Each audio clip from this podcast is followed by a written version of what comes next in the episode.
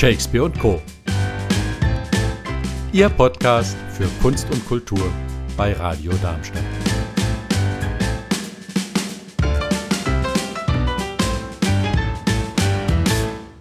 Auch wenn wir weiterhin verantwortungsvoll und tapfer mit Corona umzugehen versuchen, fehlen uns doch in unseren Live-Sendungen unsere Studiogäste, die wir gewöhnlich zu unseren Interviews einladen und die uns die Kunst und Kultur nahebringen sollen.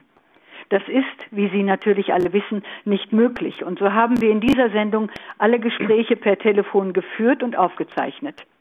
So spreche ich jetzt mit der Ideengeberin, Kulturmanagerin und Kuratorin Ute Ritschel über die Biennale Waldkunstfahrt, die zum zehnten Mal in diesem Jahr stattfindet.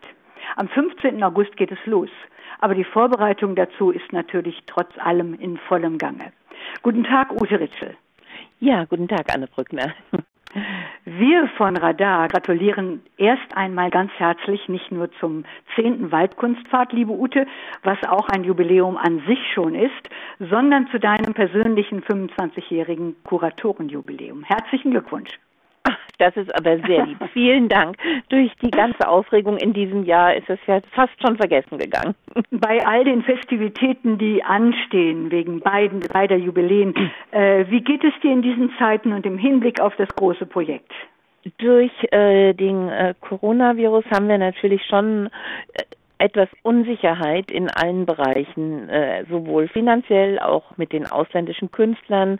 Also es gibt natürlich sehr viele Fragen. Wir haben natürlich das Glück, dass unser Projekt im, äh, in der Natur stattfindet, dass also Arbeiten dort auch im Grunde möglich sind. Aber wir haben momentan sehr viel Ausfälle, finanzielle Ausfälle, weil zum Beispiel der Flohmarkt nicht stattfinden kann und viele mhm. Veranstaltungen abgesagt wurden. Das heißt, das addiert sich zu einer richtig großen Summe, äh, von der ich dann natürlich auch keine Künstler einladen kann. Ähm, ja, es kann natürlich auch sein, da wir ja nicht wissen, wie dann die Reisemöglichkeiten im Juli sind.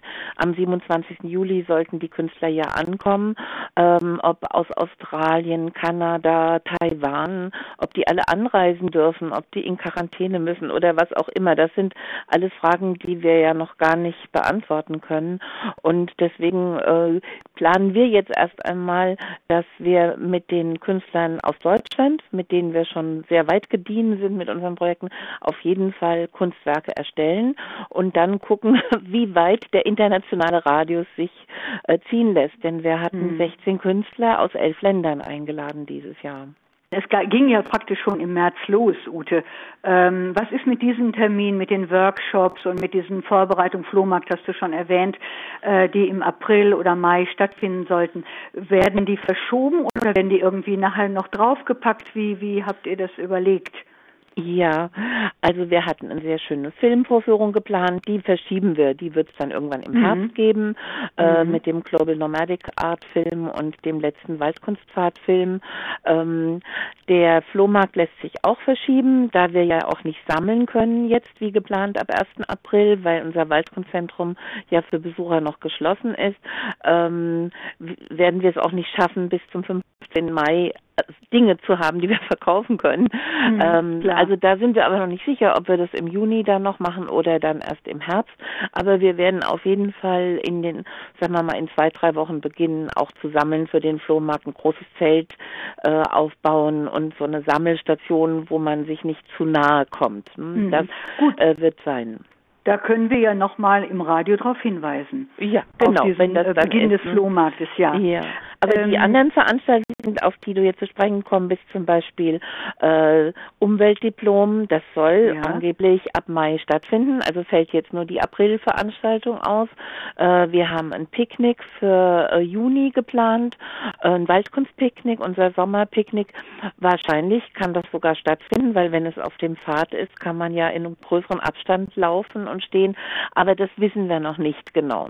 Also immer äh, auf unserer Homepage gucken, da steht dann, mhm. diese Veranstaltung wurde abgesagt oder äh, verschoben. Ne? Und dann werden wir natürlich auch die Termine der Verschiebung schreiben. Ja, ähm, du sagtest es gerade, es findet draußen statt, also eine öffentliche Kultureinrichtung, die nicht die Türen schließen muss, Gott sei Dank.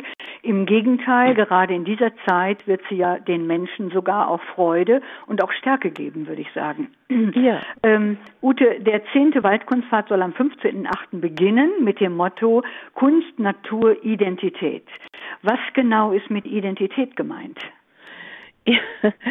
wir sind ja Menschen, die sehr naturverbunden sind hier in Deutschland. Mhm. Äh, das ist nicht in allen Ländern so. Ich habe ja in vielen Orten schon äh, Waldkunstpfade und Projekte gemacht, aber hier ist es eben eine ganz wichtige Idee, ähm, dass wir uns mit Natur identifizieren und durch diese ganze Problematik mit der äh, mit dem Klimawandel, die ja jetzt etwas ins Hintertreffen durch Corona geraten ist, aber unser Wald ist sehr sehr zerstört worden worden durch die Abholzung der Buchen. Äh, zum Beispiel äh, am unteren Teil des Waldkunstpfades sind alle Buchen gefällt worden. Ähm, das hat mich so schockiert, dass ich gedacht habe, was ist eigentlich unsere Identität mit dem Wald? Ähm, was ist das, was uns damit verbindet? Hm, sind das die alten Bäume? Sind das, äh, ist das die Entspannung, die wir haben? Wie nutzen wir das? Und die Künstler haben da auch sehr schöne Ideen zu dem Thema entwickelt. Zum Beispiel, wenn ich jetzt mal ein Beispiel von der australischen Künstlerin etwas äh, geben kann.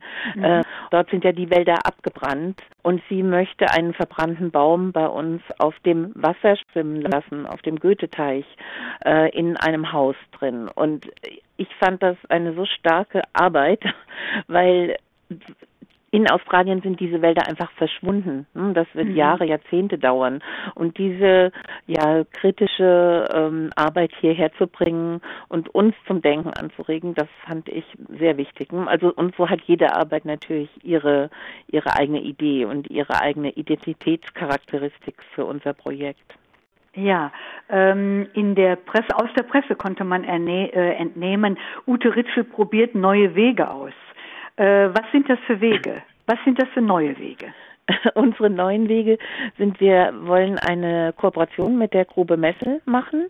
Mhm. Ähm, dort sollen drei Kunstwerke im Besucherzentrum aufgebaut werden äh, von drei regionalen Künstlern, Roger Rigord, Waltraud Munz und Barbara Beisinghoff. Und die werden gleichzeitig auch drei Kunstwerke auf dem Waldkunstpfad haben. Ähm, jetzt muss man natürlich sehen, ob da die Gelder fließen. Geplant ist das alles und eigentlich gab es auch schon Zusagen.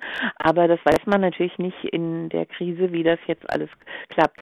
Aber wenn nicht, machen wir es äh, nächstes Jahr. Die drei Kunstwerke von den Künstlern, äh, die ich jetzt erwähnt habe, werden auf jeden Fall auf dem Waldkunstpfad sein dieses Jahr. Und zwar wird das U-Boot neu gebaut. Und das ist auch ein neuer Weg. Wir haben noch nie wieder ein Kunstwerk wieder aufgebaut.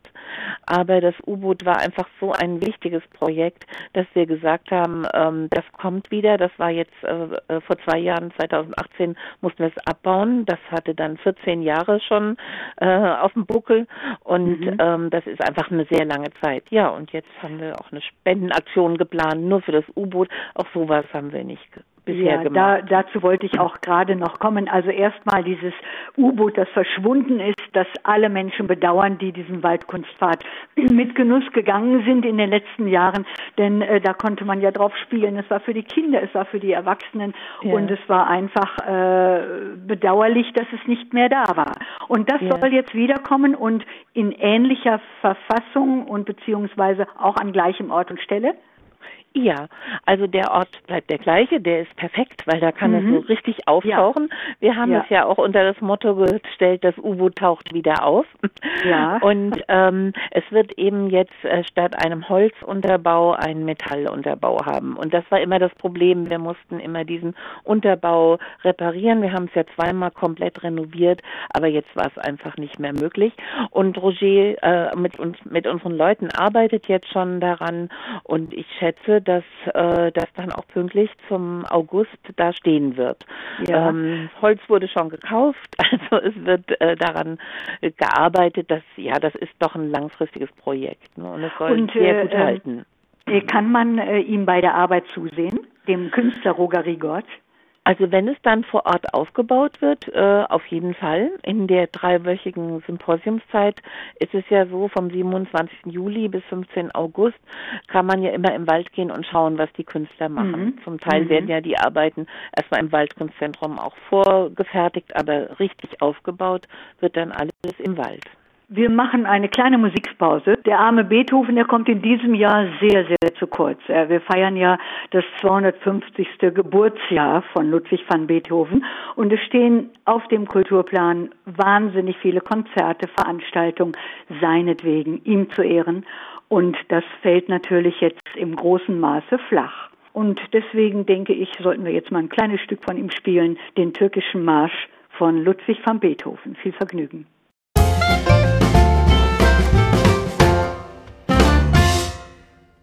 Sie hören Shakespeare und Co. Mein Gast am Telefon ist Ute Ritschel zum Thema Waldkunstfahrt. Ja, wie sieht die Spendenaktion dazu aus?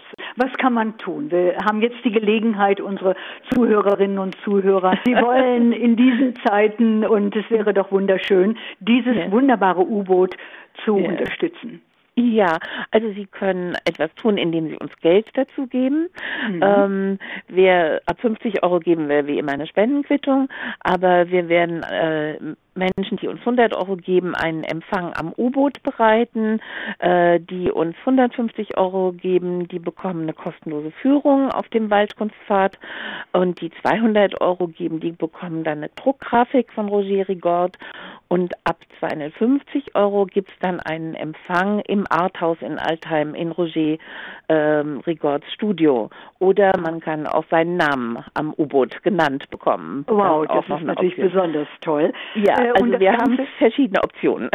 Äh, kann man äh, im Waldkunstzentrum dann erfahren, wenn man sich daran beteiligen möchte. Also wir haben die Spendenaktion, äh, fangen wir jetzt erst nach Ostern an, dann hängen die großen Plakate im Wald und am Waldkunstzentrum und da steht auch immer die Kontonummer drauf. Auf unserer Homepage www.waldkunst.com steht es jetzt schon drauf mit allen ähm, Dingen, die ich gerade gesagt habe. Wenn man überweist, dann bitte natürlich Spende U-Boot schreiben und dann können wir das zuordnen und möglichst eine Adresse oder eine E-Mail, dass wir auch Klar. an die Leute rankommen bekommen, weil das ist oft schwierig, wenn man nur eine Überweisung bekommt. Ja. Und ähm, ja, und so viele wie möglich, weil wir haben es zurzeit etwa zur Hälfte finanziert. Deswegen wären wir natürlich sehr froh, wenn da noch ein bisschen was zusammenkommt. Hm? Also ist dies auch somit ein Aufruf. Ich komme ja. noch zu einem anderen Projekt, ein ganz neues oder relativ neues Projekt, das Insektenhotel beziehungsweise die Insektenhotels, an denen mhm. heftig gearbeitet wird und die wohl beim Publikum sehr gut ankommen. Was genau ist das? Ja, letztes Jahr hat unser Mitarbeiter Matthias Lothammer ähm, entdeckt, dass man wunderschöne Insektenhotels aus dem recycelten Material machen kann, was bei uns im Waldkunstzentrum so anfällt. Und inzwischen hat er schon, ich glaube, mindestens sechs oder acht sehr interessante neue Modelle entworfen und die verkaufen wir dann auch. Und man kann äh, zwischen 80 und 250 Euro ist sozusagen alles möglich. Ähm, die großen, wir haben gerade ein wunderschönes großes fertiggestellt. Ähm, die sind dann so richtig zum Aufstellen. Die kann man dann im Garten festmachen. Die sehen dann aus wie kleine Häuser. Und es werden vor allem Schmetterlinge und Wildbienen sollen sich dort ansiedeln. Und ich habe gestern ganz lange vor einem gestanden und geguckt und die sind sehr beliebt bei den Insekten. Die kommen da alle angeflattert und kriechen rein. Also es war wirklich eine Freude, dem zuzusehen. Sehr schön. Und die kann man natürlich auch im Waldkunstzentrum besichtigen und auch abholen oder sogar bestellen. Ja, bestellen. Wir haben sie sozusagen nicht immer auf Vorrat. Jetzt im Moment kann man gerade zwei angucken, mhm. aber die werden jetzt wieder abgeholt. Also es ist eben so, man, es ist besser, wenn man äh, es sich bestellt. Die Bilder haben wir zur Verfügung und da kann man dann auch mal gucken. Man kann auch mal sagen, äh, das muss so hoch sein oder so. Hm, da, da gibt es schon Möglichkeiten. Mhm. Äh, jetzt noch etwas, wer jetzt nicht warten kann, bis die Künstler im Wald arbeiten und äh, jetzt schon mal etwas, einen kleinen Vorgeschmack auf den neuen Waldkunstpfad bekommen möchte, der sollte sich ein äh, Video anschauen, das du besprochen hast und wo äh, in dem du durch den Wald führst, also sozusagen eine Corona-freie Führung, ein Waldspaziergang per Video. Wie ist das und wo kann man sich denn an, das anschauen? Ja, mit dem Hans-Peter Wollmann, unserem Filmemacher, habe ich dieses Video aufgenommen vor einer guten Woche. Da war es noch fünf Grad nur, aber es schien die Sonne herrlich und wir haben äh, über acht Kunstwerke äh, gesprochen. Ähm, es war einfach der Gedanke, was können wir jetzt tun in Corona-Zeiten? Es kommen sehr viele Leute in den Wald. Wir können keine Führungen anbieten und wir möchten trotzdem, dass die Leute nochmal eine besondere Freude haben. Also man kann es sich unter Hans-Peter Wollmann auf YouTube aufrufen. Am besten Waldkunst äh, Corona-freie Führung eingeben. Dann müsste man es direkt bekommen. Und ähm, ja, es dauert etwa zehn Minuten und man hat wirklich einen kleinen Rundgang, kann man direkt mit diesem Video machen. Das ist unsere Kurzführung, die wir machen, ne? auf der natürlich noch viel mehr Kunstwerke sind, aber wir haben nur acht rausgegriffen jetzt. Also wie gesagt, es ist ein Vorgeschmack schon mal und ein wunderbarer, falls man nicht in den Wald kommt, ein wunderbarer äh, Waldspaziergang, den man sich immer mal wieder anschauen kann. Genau. Ute, ja, ich danke dir für diese, dieses Statement, für die, die den zukünftigen Waldkunstpfad. Wir freuen uns schon und hoffen, dass alles so weitergeht. Workshops, äh, Flohmarkt, mhm. Umweltdiplom, ähm, was gibt es noch? Es gibt äh, Kinderbauwagen. Essen, Kinderbauwagen, Kinderbauwagen. Es gibt Theater, genau. Ja, es gibt genau. Äh, Kaffee- und Kuchenhaus, es gibt ein Essen, es gibt, äh, ich weiß gar nicht, es gibt wahnsinnig viel, aber ja. das findet man alles im Programm, das aus genau. liegt und das man natürlich äh, per Web äh, anschauen genau. kann. Ich wünsche alles Gute, toi, toi, toi und dass alle Künstler gesund hier ankommen und arbeiten können. Ja, Vielen Dank für das Interview. Dank. Dankeschön, Anne. Wir freuen uns.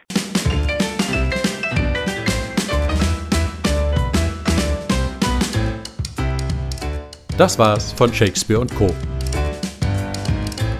Live hören Sie uns in Darmstadt auf 103,4 MHz oder weltweit unter radiodarmstadt.de.